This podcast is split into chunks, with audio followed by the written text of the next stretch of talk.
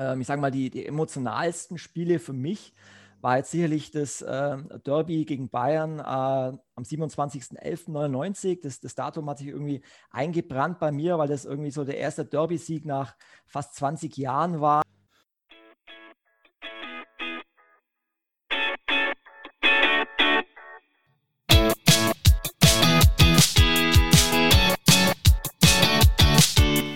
Fußballgeschichte, Fankultur, Groundhopping. Football was my first love ist deine Anlaufstelle für Fußball-Audio-Inhalte, Fußball-Podcasts und Hörbücher in der Football was my first love App.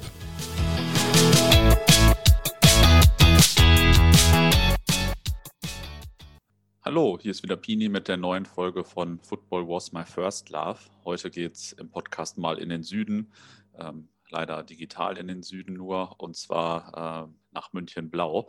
Die 60er standen auch schon lange auf meiner Liste. Ähm, ohne dass ich irgendwas gemacht hätte.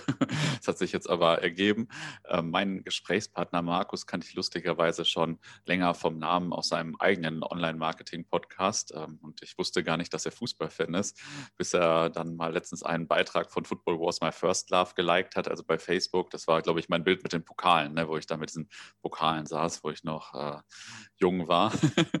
ähm, und danach sind wir in Kontakt gekommen und heute nehmen wir eben eine Folge zu der, deiner Fankarriere rund um 1860 München auf, zur Fanszene der Löwen, auch äh, zu dem Besuch bei Länderspielen und noch ein paar andere Themen. Wir haben ganz schön viel Zeit geblockt und ja, bevor es losgeht, noch ein kurzer Hinweis auf die Football Wars My First Love App. Was in der App jetzt gerade zuletzt gut lief, war das Hörbuch 2004, eine Bremer Meisterschaft, in dem Dirk T. vor allem von seiner Fahrt zum entscheidenden Spiel nach München erzählt, München-Rot in dem Fall. Ähm, das Hörbuch hat schon sehr viel gutes Feedback bekommen und ein Kollege meinte, in dem Buch würde sich jeder gute Fußball-Asi wiederfinden und das ist doch wohl ein Kompliment. Ähm, also wer sich da nun angesprochen fühlt, kann gern mal in der Football Was My First Love App vorbeischauen. Jetzt aber zu meinem heutigen Gast. Jetzt habe ich so viel erzählt. Markus, wer bist du und was machst du? Ja, hallo Pini. Erstmal vielen Dank für die Einladung in deinem Podcast. Es freut mich ja sehr, dass ich selber als regelmäßiger Hörer mal Gast sein darf bei dir. Und ja, ich heiße Markus, bin verheiratet, habe einen Sohn, äh, bin 42 Jahre alt und wohne so ungefähr äh, direkt zwischen München und Nürnberg. Also nach München sind es 100 Kilometer, nach Nürnberg äh, 120 Kilometer in so einer kleinen ländlichen Region. Ja, und freue mich, dass ich heute bei dir Gast sein darf. Wie bist du denn mal zum Fußball gekommen vor langer Zeit? Ja, es war wirklich vor langer Zeit. Also eigentlich hatte ich ja früher mit äh, Fußball gar nichts zu tun. Also ich habe äh, in der Jugend mit neun Jahren mit, mit Kampfsport angefangen, äh, mit Taekwondo, was ich, was ich bis heute noch mache. Und ähm, früher war es so, also mein Vater war Kassierer bei, einem, äh, bei unserem örtlichen Sportverein und die haben damals Karten bekommen äh, für die Jugendabteilung für das Spiel äh, Nürnberg gegen Bayern. Und äh, der hat mich da mitgenommen äh, auf das Spiel. Das war Anfang der 90er Jahre, ich glaube so 1993. Und ähm, das Faszinierende für mich damals war, ähm, dass Nürnberg das Spiel 2-0 gewonnen hat gegen Bayern. Ähm, das war so die Hochzeit von Nürnberg. Da haben so Leute wie äh, Sarate, Alan Sutter und so weiter bei, mhm. bei Nürnberg gespielt und die haben echt eine gute Saison gespielt. Und äh, das ist natürlich voll abgegangen im Stadion. Also die Nürnberg-Fans haben sich voll gefreut. Und was mir halt da sehr aufgefallen ist damals, ähm, ja, wie, wie, arrogant und, und, komisch dann diese Bayern-Fans im Bus mit der Niederlage umgegangen sind und mit welcher Arroganz und Überheblichkeit sie das Spiel dann oder die Niederlage angenommen haben. Ähm, Psychologe würde wahrscheinlich jetzt sagen, dass das Ganze wohl meine Abneigung äh, gegen, gegen die Roten irgendwie entwickelt hat. Aber auf jeden Fall, äh, ja, mir hat der Sieg von Nürnberg damals ziemlich imponiert und das war dann wohl so mein Einstieg in, in die Faszination Fußball. Mhm. Okay, und ähm, Jetzt war ja dein Verein bei dem Spiel dann gar nicht äh, betroffen quasi oder involviert. Wie kam es denn dann, dass du dein Fußballherz an 1860 München verloren hast? Ja, das war wie gesagt mein, mein erstes Fußballspiel überhaupt damals, ähm, Anfang der 90er. Und ähm, in der Schule war es so, ein Schulfreund von mir war damals äh, Löwenfan. Und ähm, das fand ich damals ganz lustig, weil die, äh, die Löwen halt damals in der Bayernliga gespielt haben und irgendwie alle anderen Schulfreunde äh, in der Klasse irgendwie Bayern-Fans waren. Und ich habe das Thema dann damals eher so ein bisschen äh, passiv verfolgt, äh, wie gesagt, in der Zeit, als 1860 in der Bayernliga gespielt hat. Und ja, irgendwann hat mich äh, eine Bekannte aus unserem Dorf äh, mal gefragt, ob ich mal mitfahren mag. Ähm, die war damals HSV-Fan und der HSV hat damals äh, in München gespielt gegen die Löwen. Und da habe ich gesagt, ja klar, äh, fahre ich mit. Und ähm, das war damals mein erstes Spiel HSV gegen 1860, ich glaube 1995 im Olympiastadion. Mhm. Und wir fuhren da mit, äh, mit, mit einem Löwen-Fanclub, äh, der hier in der Nachbarortschaft war. Und es war für mich damals als, als kleiner Bub ziemlich faszinierend, weil du steigst dann im Bus ein und da waren da Kundenträger drin, die dann irgendwie Jack Daniels getrunken haben. Ja. Und ähm, ja, war irgendwie faszinierend. Und bin dann irgendwie noch, noch zwei, dreimal mitgefahren und habe mir dann auch direkt 1997 meine erste Jahreskarte gekauft und habe dann auch noch ein paar andere Kumpels gefunden. Ähm, ja, Gruß an Michel, Heindl und Löhne und bin dann fast mit denen auf, auf jedes Spiel dann direkt gefahren. Mhm. Bin dann auch ähm, direkt Mitglied geworden bei 1860, das war glaube ich auch 1997.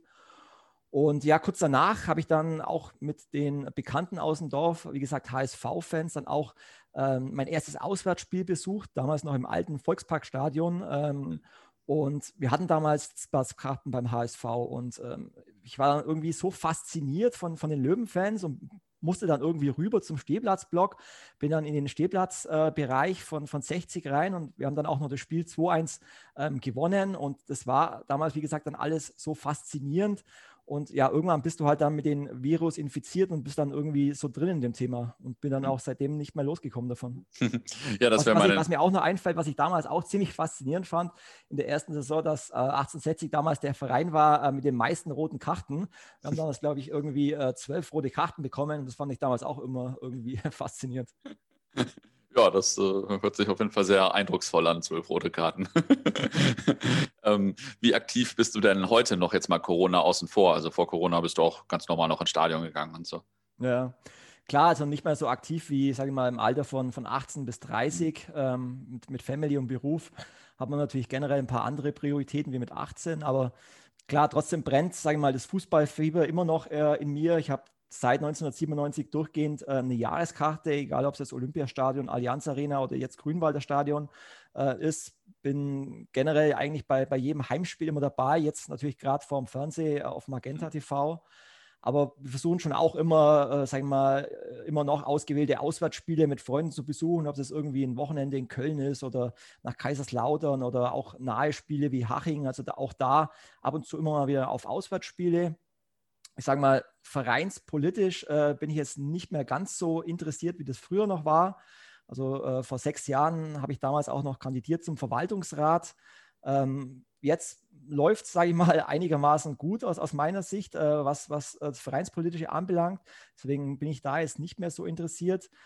Generell, sage ich mal, äh, wenn es sich ergibt, fahre ich auch nach wie vor noch aufs Trainingslager immer mal wieder mit. Ähm, früher war das bei mir regelmäßig so, dass ich vier, fünf Mal auch im Trainingslager in Österreich ähm, dabei war. Und wenn man das irgendwie mit Urlaub verbinden kann, bin ich auch da noch dabei. Aber ich muss schon sagen, dass ich momentan schon durch Corona ziemlich auf Entzug bin und habe mir da auch vorgenommen, wenn die Pandemie irgendwann mal vorbei ist, auch alle 38 Spiele wieder ähm, anzuschauen. Und das ist auf jeden Fall äh, mein Ziel. Hm. Ja, da haben wir ein ähnliches Ziel auf jeden Fall. Ich bin auch wieder, einerseits bin ich jetzt so ein bisschen distanziert davon, aber ich glaube, sobald zwei Spiele sind, bin ich dann wieder richtig heiß. Und dann wird wieder alles gemacht. Ähm, nimm uns mal ein bisschen mit in die Anfangszeit deiner Fankarriere. Also da war ja 1860, glaube ich, gerade in der ersten Liga, relativ neu wieder in der ersten Liga. Ähm, nimm uns mal ein bisschen mit in die Fanszene. Wie hast du das äh, so zu der Zeit erlebt? Ja, also ich sage mal, die, die Löwen selber äh, haben ja so ihren Mythos aufgebaut, damals in, in der Bayernliga-Zeit. Ähm, es war eine Zeit, da habe ich die Löwen auch schon immer wieder verfolgt, zwar eher passiv, ähm, aber das waren ja gerade diese, sagen wir mal, zwölf Jahre Bayernliga, wo man dann so gegen äh, Dorfvereine wie, wie Plattling, Ampfing oder Bayreuth mhm. gespielt hat und die Löwen ähm, dann mit, mit äh, ja, relativ vielen Fans damals ähm, aktiv waren und da so ihren Ruf aufgebaut haben. Ähm, klar, man ist zwar in diesen zwölf Jahren Bayernliga auch einmal wieder aufgestiegen, 1991, ähm, aber dann auch gleich wieder abgestiegen. Aber ich sage mal, so der, der große äh, Durchbruch kam ja dann damals in der äh, Ära Wildmoser als Präsident und Werner Lorand als, als Trainer, den wahrscheinlich alle irgendwie kennen vom Namen her. Mhm. Und ähm, ja, dadurch gelang er dann auch ähm, als, als erste Mannschaft überhaupt in Deutschland der Durchmarsch von der Bayernliga in die erste Liga, damals äh, mit dem Spiel 1994 äh, gegen Meppen, das ganz berühmte Spiel. Ja. Und ähm, wie gesagt, ich habe das damals ähm, ja eher passiv verfolgt als, als junger Bub, habe das ähm, im Radio damals live angehört, das Spiel in Meppen. Und wie gesagt, ich selber bin dann erst 1995 ähm, gegen den HSV dazugekommen habe dadurch dann auch äh, viele Leute kennengelernt, bin dann auch viele Auswärtsfahrten ähm, mitgefahren, damals mit den Allesfahrern von den Nördlingen Löwen und ja, habe da immer mehr, mehr Leute kennengelernt. Ähm, aber das war jetzt so mein, mein Einstieg in, ins Löwenleben. Dann auch immer intensiver, immer mehr Leute kennengelernt. Und auf desto mehr Auswärtsfahrten du bist, desto mehr ähm, Fans lernst du mhm. kennen. Und mit desto mehr Fans fahrst du dann letztendlich auf die Spiele. Und ähm, das war schon sehr faszinierend damals. Und so die Fanszene war damals aber wahrscheinlich auch noch sehr von Kutten dominiert, so typisch 90er und so. Das war ja wahrscheinlich ganz anders als jetzt, oder? Ja, also ich sage mal, in den 90er Jahren war 1860 sicherlich, sagen wir mal, mit dem HSV Nürnberg, Schalke sicherlich äh, einer der Vereine mit den meisten Kutten in der Kurve. Also ich würde mal sagen, jeder zweite, dritte ähm, hatte damals eine Kutte. Ähm, bei den Löwen waren das vor allem Fanclubs, sagen wir mal, wie, der, wie die Günzburger Löwen oder auch die äh, Blue Lions äh, Fürstenried ähm, die damals aufgefallen sind mit den Kutten. Ich selber habe damals auch eine Kutte gehabt und äh, wie es damals so war, dann so irgendwie so 20 Schals um die Arme gewickelt oder um den Gürtel. War damals äh, eine relativ lustige und wilde Zeit. Ähm, was damals sicherlich auch äh, für die Fan in der Fanszene so aktuell war, dass es damals ähm, ja auch so Internetforen gab. Bei den Löwen war das das Löwenforum über das man sich ähm, sehr ausgetauscht hat. Und auch darüber lernte ich viele Leute äh, kennen, die auch ziemlich aktiv in der Fanszene waren. Ich weiß gar nicht, ob das jetzt so eine, äh, damals so ein Trend nur bei den Löwen war oder ob das bei euch auch so war, aber es gab damals relativ viele Persönlichkeiten in der Fankurve, die irgendwie so hießen wie ihr Wohnort. Also mhm. mir fallen da Namen ein wie, wie Olchinger, wie Greiburger, wie Lippstädter, wie Kranzberger, Kieferngarten, Denninger, Odenwälder. Ich hatte den Spitznamen Zusamtaler ähm, also irgendwie hießen die, die bekannten Leute alle irgendwie so wie ihre Ortschaften. Und ähm, ja, das war damals auch relativ spannend.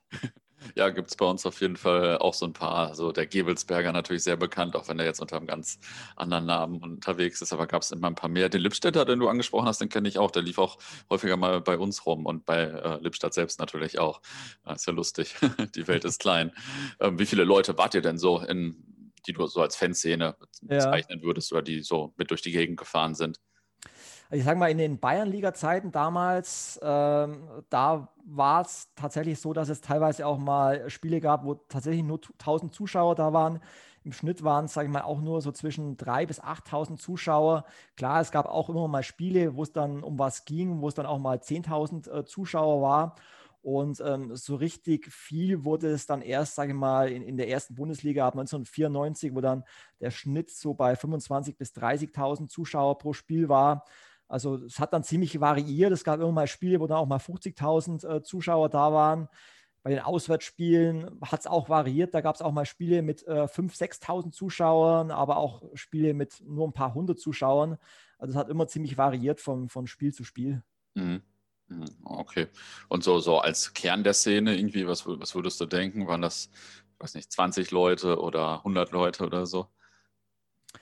Ja, ich sag mal, äh, es gab ja ein paar Gruppierungen, wie zum Beispiel ähm, die Chaoten, die dann Mitte der 90er Jahren, ähm, sag ich mal, so als die ersten Ultras waren, die, ja, war der Kern, sag ich mal, so zwischen 50 und 80 Leute bei äh, den Blue Lions Fürstenried, wie gesagt, so die, die hauptsächlichen Kuttenträger, die auch viele Mitglieder aus der Metal-Szene damals rekrutiert haben, war, müssten auch so zwischen 60 bis 100 Leute gewesen sein. Und das war natürlich schon der Kern, der damals so die Kurve auch ähm, geprägt hat. Ja, ja, das glaube ich. Ähm, du hast ja dann auch äh, viel mit den Leuten zu tun gehabt, die auch in der Bayernliga schon dabei waren.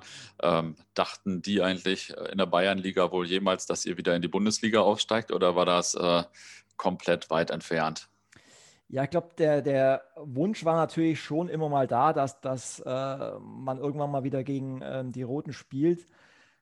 Wobei man sagen muss, dass die Bayern äh, nicht wirklich äh, die, die Fans interessiert hat. Also man schaute halt damals schon mehr auf sich selber, feierte lieber seine Siege und hatte halt äh, gemeinsam Spaß. Aber dass das jetzt irgendwie so das Hauptthema war, äh, mal wieder Derbys zu den Bayern spielen, das war jetzt nicht so das, das Hauptthema. Hm. Ja, kann ich mir vorstellen. Das ähm, ist dann jetzt ja auch nicht so ganz nah. Ähm, ja, wir können ja ein bisschen noch zu der ersten Bundesliga-Zeit reden. Was waren ähm, so, oder vielleicht erstmal, welche Gegner und Stadien hast du besonders in Erinnerung? Die Frage habe ich vorhin ein bisschen ausgelassen. Ja. Ähm, also, ähm, das war natürlich, sag ich mal, was, was mich damals sehr geprägt hat, waren halt äh, vor allem die Stadien. Also ich, fallen jetzt gar keine besonderen Spiele ein damals in der Zeit oder gerade in, in der zweiten Liga. Ähm, aber was, was ich halt immer extrem spannend war, waren halt, äh, was mich vor allem interessiert hat, waren Stadien mit, mit den, äh, sagen wir mal, die halt steile Tribünen hatten, ob das jetzt Dortmund mhm. war, ob das das HSV war, Kaiserslautern, Köln, die fand ich schon immer mega spannend, aber vor allem halt auch die, die alte Grounds, äh, Biberer Bergen, Offenbach, äh, alte Waldstadion, das Volksparkstadion, ähm, das alte Millern-Tor-Stadion. Ähm, das waren natürlich schon Stadien, die irgendwie hängen geblieben sind, die irgendwie faszinierend äh, waren, ganz im Gegensatz, sagen wir mal, zu diesen Hallen oder sterilen Stadien, wie es irgendwie auf Schalke oder die Allianz mhm. Arena mhm. oder diese ganzen Stadien, die mittlerweile alle gleich sind, ob es irgendwie äh, das neue Stadion von Alemannia Aachen ist oder F äh, Augsburg, die sind halt mhm. irgendwie mhm. alle gleich und das war für mich immer faszinierend, äh, die unterschiedlichen Stadien und das ist damals schon hängen geblieben. Mhm. Ähm, was waren denn so die Höhepunkte in der Zeit in der ersten Liga? War das dann zum Beispiel die Qualifikation für den Europapokal oder was waren so die Highlights in der mhm. Zeit? Ja, schwer zu sagen, weil letztendlich, sagen wir mal, jede Auswärtsfahrt, äh, jeder Sieg hm. äh, war irgendwie mit Emotionen und Erlebnissen verbunden. Und äh, natürlich waren, sage ich mal, diese zehn Jahre erste Liga mal abgesehen von der Meisterschaft 1966 oder dem TFP-Pokal 1964 oder auch dem Europapokalfinale 1965 gegen West Ham, sicherlich eine der, der erfolgreichsten Zeiten äh, bei den Löwen. Vor allem, weil wir ja damals auch relativ bekannte Spieler hatten, wie jetzt äh, Ike Hessler, Martin Max, äh, Davor Schuker, Harald Czerny, Horst Held, Abedi Pelé, Bernhard Winkler. Das waren ja damals alles bekannte Persönlichkeiten. Ähm, ich sage mal, die, die emotionalsten Spiele für mich war jetzt sicherlich das äh, Derby gegen Bayern äh, am 27.11.99. Das, das Datum hat sich irgendwie eingebrannt bei mir, weil das irgendwie so der erste Derby-Sieg nach fast 20 Jahren war. Mhm. Und äh, wir haben irgendwie die, die erste Halbzeit komplett dominiert und es war irgendwie extrem frustrierend, weil wir es nicht geschafft haben, diesen Ball ins Tor zu bringen. Und dann kurz vor Schluss in der 85. Minute hat dann äh, Thomas Riedel diesen, diesen Ball äh, reingehauen und das waren dann solche Emotionen, dass du endlich mal wieder gegen Bayern gewinnst und es waren dann irgendwie noch, noch fünf Minuten zu spielen und jeder hatte Angst, äh, dass, dass Bayern irgendwie noch ein Tor schießt.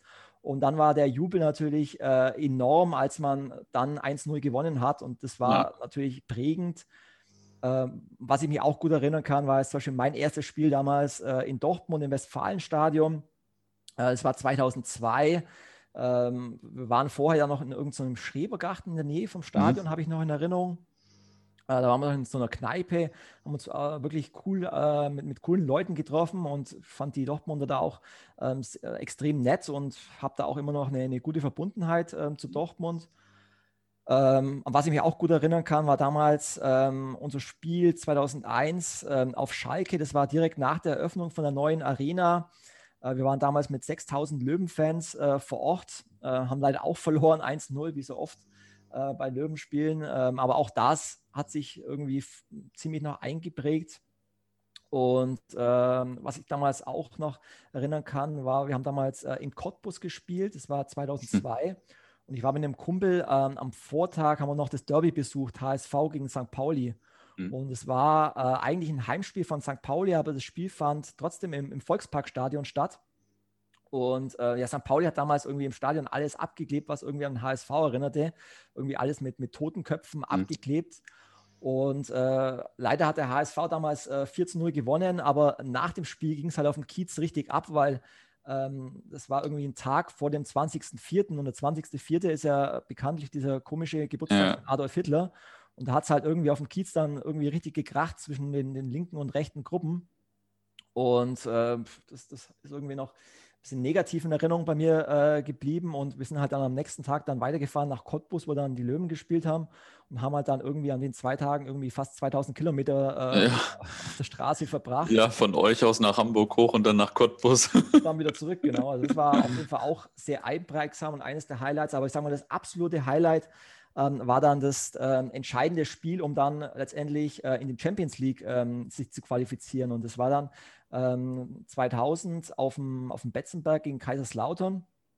Und die Dramatik war ja damals, dass sowohl Hertha BSC, Kaiserslautern und 60 äh, damals alle fast punktgleich waren, also mit 50 Punkten und alle drei Vereine die Chance äh, hatten, eben den vierten Platz am letzten Spieltag ähm, ja, zu bekommen, der dann eben für die Champions League-Qualifikation qualifizierte. Das heißt, wir mussten in Lautern äh, entweder gewinnen oder unentschieden und gleichzeitig musste Hertha eben zu Hause gegen äh, Dortmund verlieren. Mhm. Und da war natürlich der Nervenkitzel vorprogrammiert. Und äh, das war, es gab da eine, eine Sternenfahrt ähm, von, von den ganzen Löwenfans, die sich dann alle äh, in einer Raststätte vor äh, Lautern getroffen haben und dann äh, gemeinsam nach Lautern reingefahren sind. Und ähm, ja, es war natürlich absolute Highlight. Also im Stadion ging es natürlich voll ab und die Euphorie war riesig. Und zur Halbzeit stand es halt dann immer noch 0-0 und äh, jeder hatte Angst, dass äh, Lautern es dann irgendwie das Tor schießen. Das war es dann. Ähm, und ja, so richtig ging es dann halt in der zweiten Halbzeit los. Also vor allem Mario Basler verschoss halt dann direkt in der 45. Minute einen Elfmeter.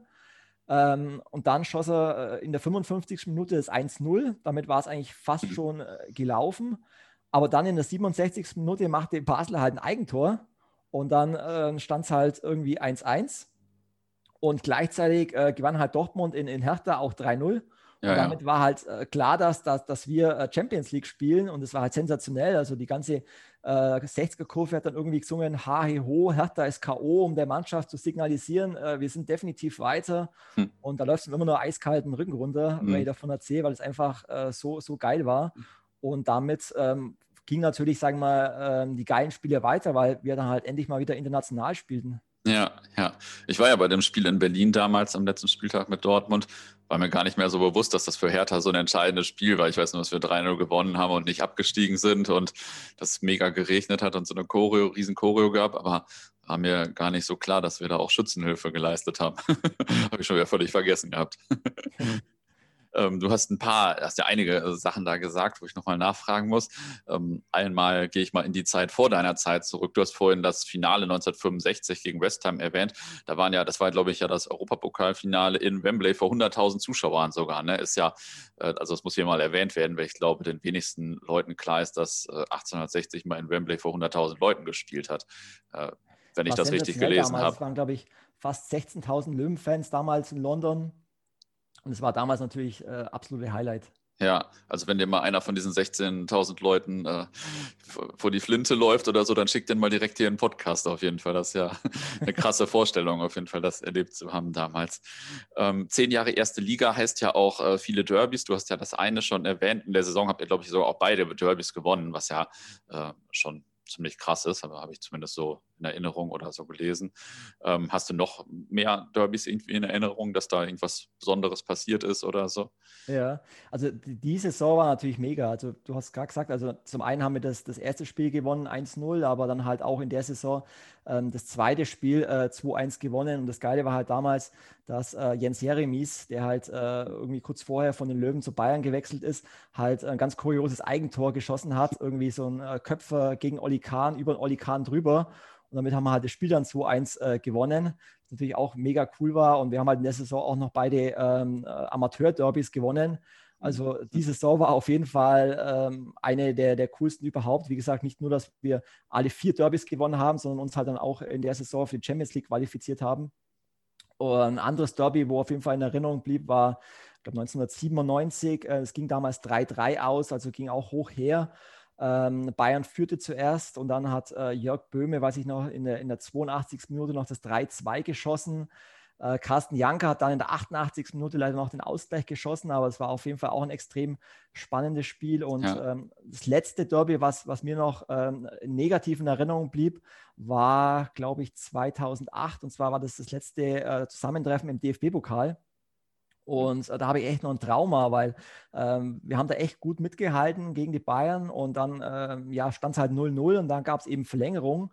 Und dann in der allerletzten Minute äh, der Nachspielzeit und 120. Minute gab es dann halt einen sehr fragwürdigen Elfmeter. Und zwar war das halt ein Foul äh, an der Grenze zum 16er, den halt dann der Schiri wirklich in der 120. Minute noch einen Elfer gegeben hat, den dann Frank Ribéry auch noch 1-0 getroffen hat. Und ähm, dieses Spiel bereitet mir heute noch schlaflose Nächte. Also da habe ich wirklich noch ein Trauma von diesem Derby.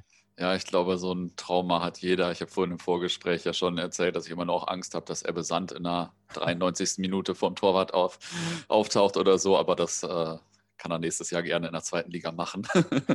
ähm, wie hat sich denn das Derby im Laufe der Zeit entwickelt? So nahm da so die Rivalität äh, zu oder war das dann irgendwann wieder völlig normal? Äh, weil also das, wenn man die ersten Male wieder gegeneinander spielt, ist bestimmt krass, aber wenn das dann Derby Nummer 17 ist, ist ja bestimmt irgendwann vielleicht nicht mehr so spannend oder wie hat sich das so entwickelt?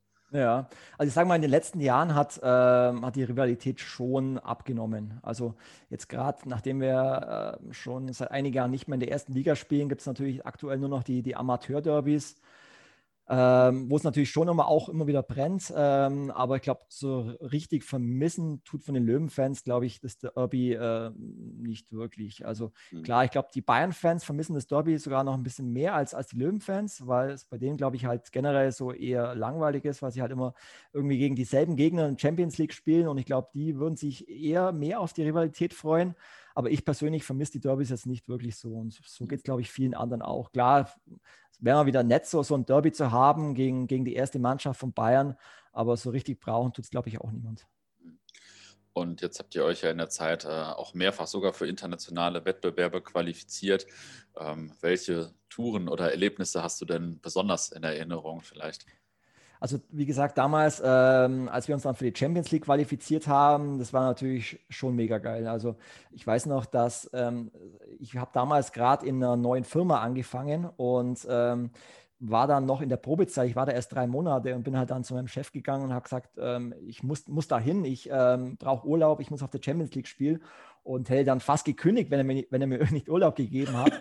und äh, weiß dann noch, dass ich äh, eben die, die Auslosung damals live am Computer verfolgt habe und habe halt so gehofft, dass wir gegen einen englischen Verein spielen. Mhm. Und äh, so kam es dann letztendlich auch, dass wir eben äh, Leads ausgelost bekommen haben. Und äh, ich habe dann direkt äh, für mich ein paar Kumpels einen Flug gebucht, ein Motel, habe dann Tickets besorgt. Wir haben ein Mietauto genommen dann von London ähm, nach Leeds und ähm, das war natürlich schon eine super Erfahrung. Also es waren über 3000 Löwenfans damals in Leeds. Mhm. Und ich weiß noch, dass, dass wir ganz viele getroffen haben, die dann damals halt mit der Lederhose unterwegs waren. Und es war einfach eine geile Stimmung und äh, in der ganzen Stadt, auch schon in London. Also wir haben ja erst ein paar Tage in London übernachtet, haben dann äh, auch noch kurz vor dem Abriss noch das Wembley-Stadion äh, uns angeschaut waren dann auch noch im Stadion von, von West Ham und haben da sogar noch im Fanshop eine, eine Videokassette gefunden von eben diesem Europapokalspiel West Ham mhm. gegen 1860. Und ähm, das Spiel selber war auch sensationell. Also ich weiß noch, ähm, es gab halt in dem Stadion irgendwie nur Sitzplätze und äh, die Orten haben halt die Löwenfans immer wieder alle paar Minuten gesagt, sit down, sit down und dann alle fünf Minuten dann wieder alle Löwenfans gesungen, steht auf, wenn ihr Löwen seid und irgendwann haben es dann die Orten auch aufgegeben und die Löwenfans äh, sind halt dann irgendwie das ganze Spiel über äh, fast gestanden.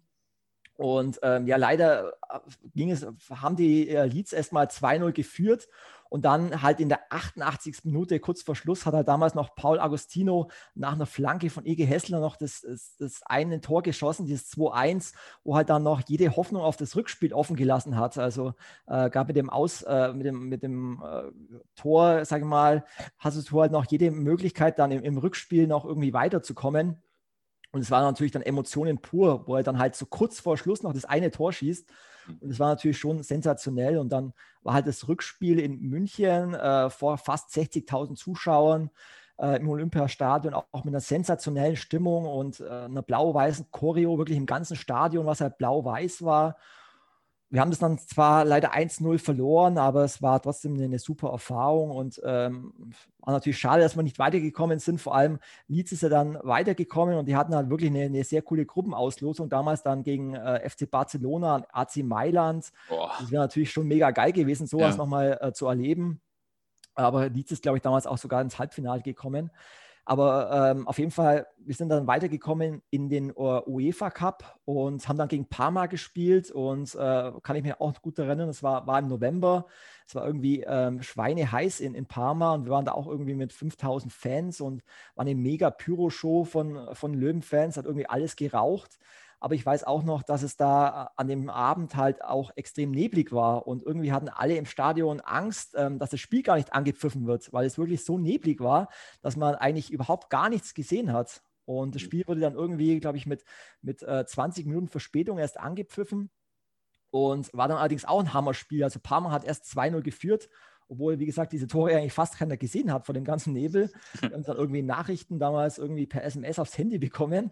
Und äh, dann in der 79. Minute äh, hat dann, äh, haben dann wir noch ein Tor geschossen mit Tize und dann in der 89. Minute auch kurz vor Schluss dann noch das 2-2.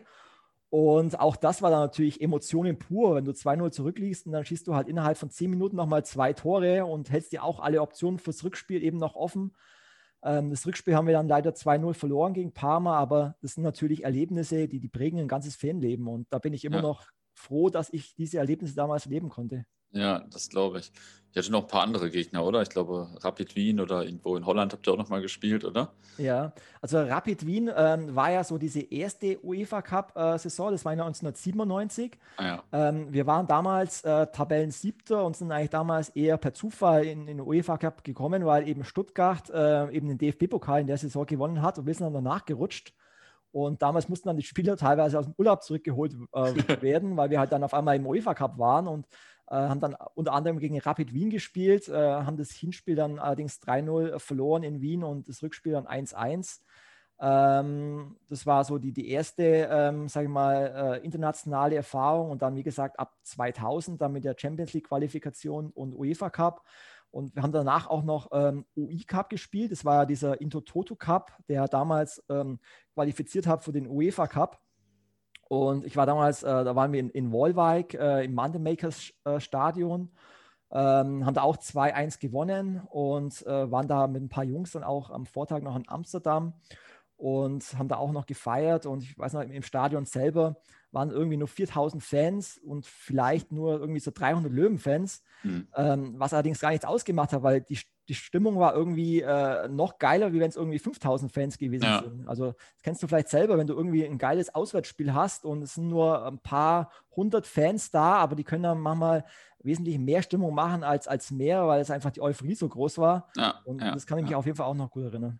Ja, das äh, habe ich auch in Erinnerung, dass das früher häufiger so war, wenn, ich sag mal, nur so der Kern mit ist, dass es dann vielleicht manchmal leichter war, Stimmung zu machen und so. Das habe ich auch so in Erinnerung. ähm, jetzt hast du ja auch schon immer zwischendurch ein paar gute Spieler von euch genannt. Äh, Gibt es so ein, zwei Spieler, die du als so die Helden dieser Zeit siehst oder so? Ja, ich sag mal, Martin Max war natürlich äh, zweimal hintereinander Torschützenkönig. Mhm. Ähm, das ist mir auch noch in Erinnerung geblieben, dass es damals viele Diskussionen gab, warum er äh, nicht für die Nationalmannschaft nominiert wurde, obwohl er ja, wie gesagt, äh, zwei Saison hintereinander Torschützenkönig war. Er war dann sogar ein Spiel mal ähm, nominiert.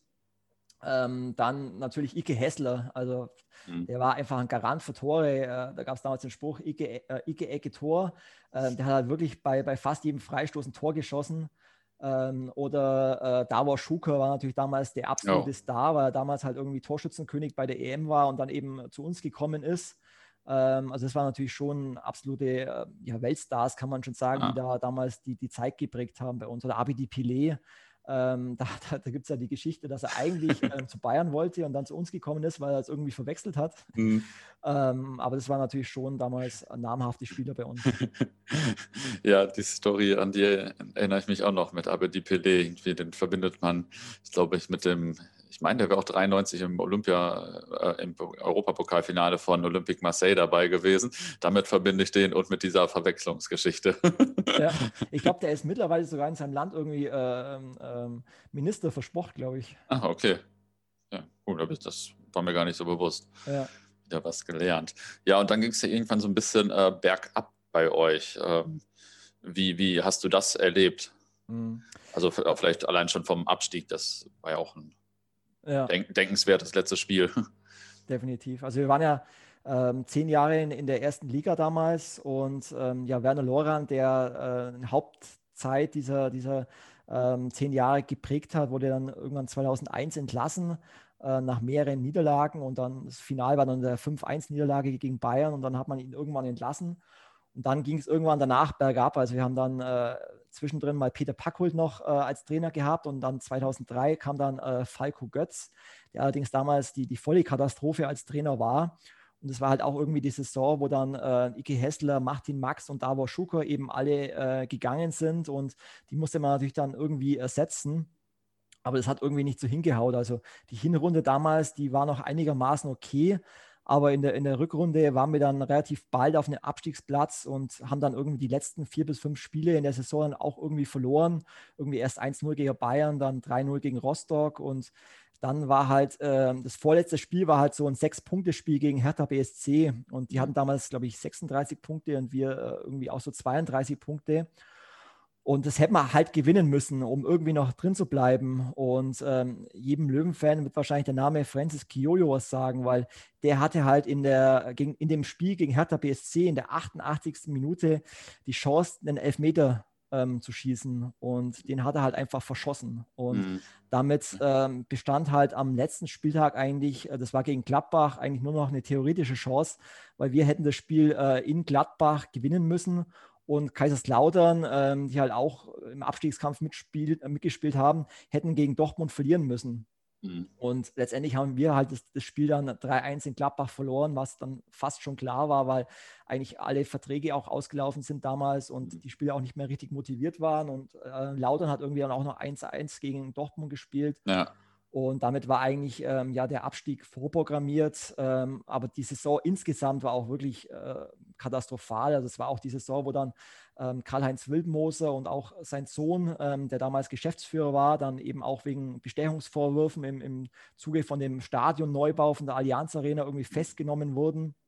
Und der Verein ist dann irgendwie komplett in eine Krise abgerutscht. Und ja, das war eigentlich dann wirklich so der, der Abstieg. Ja, und äh, der letzte Spieltag in Mönchengladbach, das war dann ja auch wirklich der letzte, das letzte Spiel im, am Bökelberg, oder? Ja, also wir sind damals mit dem Sonderzug nach Gladbach gefahren und ähm, da war die Stimmung zwar noch relativ ähm, gut, aber ähm, das war dann, wie gesagt, das, das letzte Spiel auch äh, im Bögelberg, bevor es dann äh, umgebaut wurde oder, oder, oder ähm, abgerissen, ist, abgerissen wurde. Und äh, ja, wie gesagt, wir haben es dann 3-1 äh, verloren und da gab es auch gar keine Chance mehr, irgendwie das Spiel zu gewinnen, weil es einfach ein mhm. katastrophales Spiel war. Ähm, die Heimfahrt war natürlich auch dann ziemlich deprimierend. Weiß nicht, es gab noch so einen, so einen Partywaggon in dem Zug, der wurde dann zwar irgendwie doch noch gefeiert, aber ich habe damals äh, zu einem Kumpel dann schon gesagt, irgendwie, ich habe das Gefühl gehabt, wir steigen die nächsten zehn Jahre nie wieder auf. Mhm. Ähm, ja, und so ist es dann irgendwie auch zugetroffen. Das war Teil 1 des Gesprächs mit Markus über seine 1860 München-Fan-Karriere.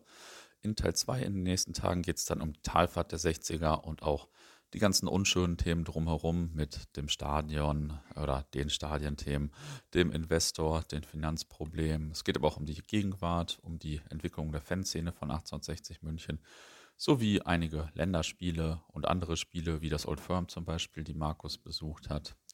Ja, und bis dahin viele Grüße.